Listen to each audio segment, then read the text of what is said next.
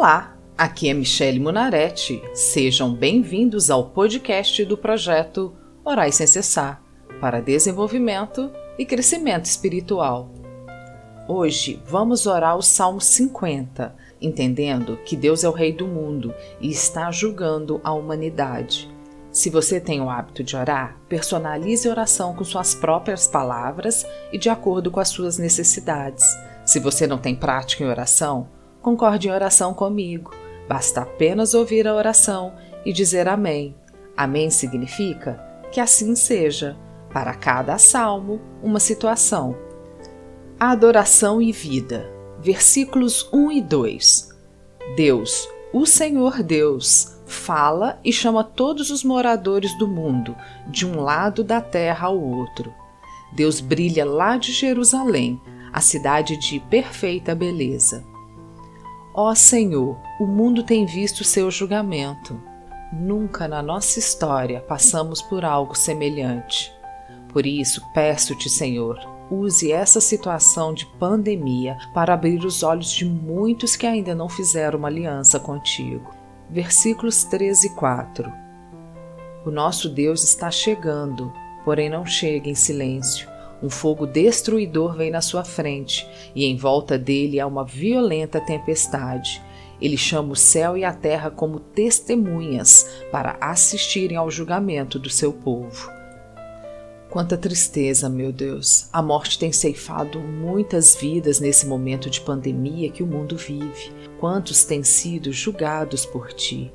No dia do nosso juízo, teremos como advogar a nossa causa, usando a nossa desculpa de falta de tempo como pretexto por não conhecer ao Senhor? Versículos 5 e 6. Ele diz: Reúnam aqueles que são fiéis a mim, aqueles que fizeram uma aliança comigo e, como sinal, ofereceram um sacrifício. Os céus anunciam que Deus é justo e que Ele mesmo é quem vai julgar. Coloque-nos em teu caminho, ó Senhor, nos corrija, nos endireite e nos aperfeiçoe, para que sejamos como a luz da aurora, que vai brilhando mais e mais na tua presença. Venha, Senhor, achar graça na vida da tua igreja. Versículos 7 e 8. Deus diz: Escute, meu povo, que eu vou falar. Você testemunha contra você povo de Israel: Eu sou Deus, o seu Deus. Não vou repreendê-los por causa dos sacrifícios e das ofertas que vocês sempre me trazem.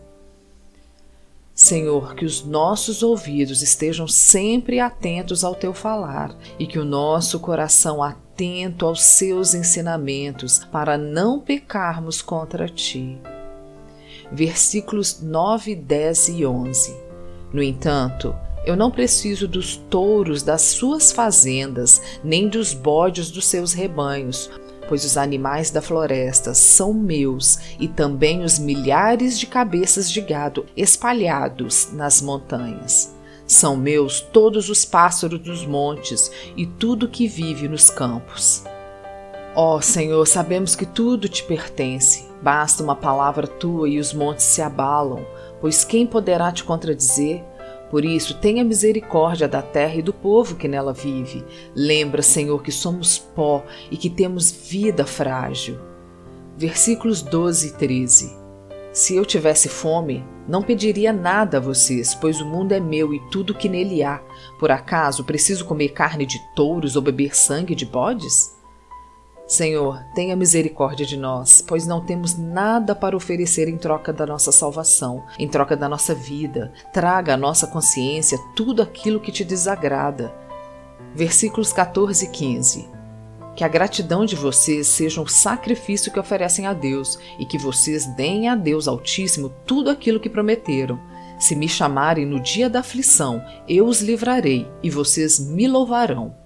Ensina-nos a sermos gratos, Senhor, a apreciar os teus feitos. Ensina-nos a ser fiel a ti, Senhor. Ouça o clamor da tua igreja, que tem orado e se colocado na brecha por essa situação de pandemia, para clamar e suplicar por tua misericórdia. Versículos 16, 17 e 18. Porém, Deus diz aos maus: Que direito têm vocês de recitar as minhas leis e de falar a respeito da minha aliança? Vocês não querem que eu os corrija e não aceitam as minhas ordens.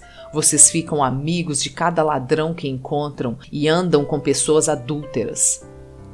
Senhor, venha trazer à morte as falsas práticas religiosas, as falsas doutrinas e aos falsos pastores. Venha limpar a tua igreja, o teu povo, os teus servos e filhos, trazendo renovo, restauração e tempos novos no meio da tua igreja em nome de Jesus.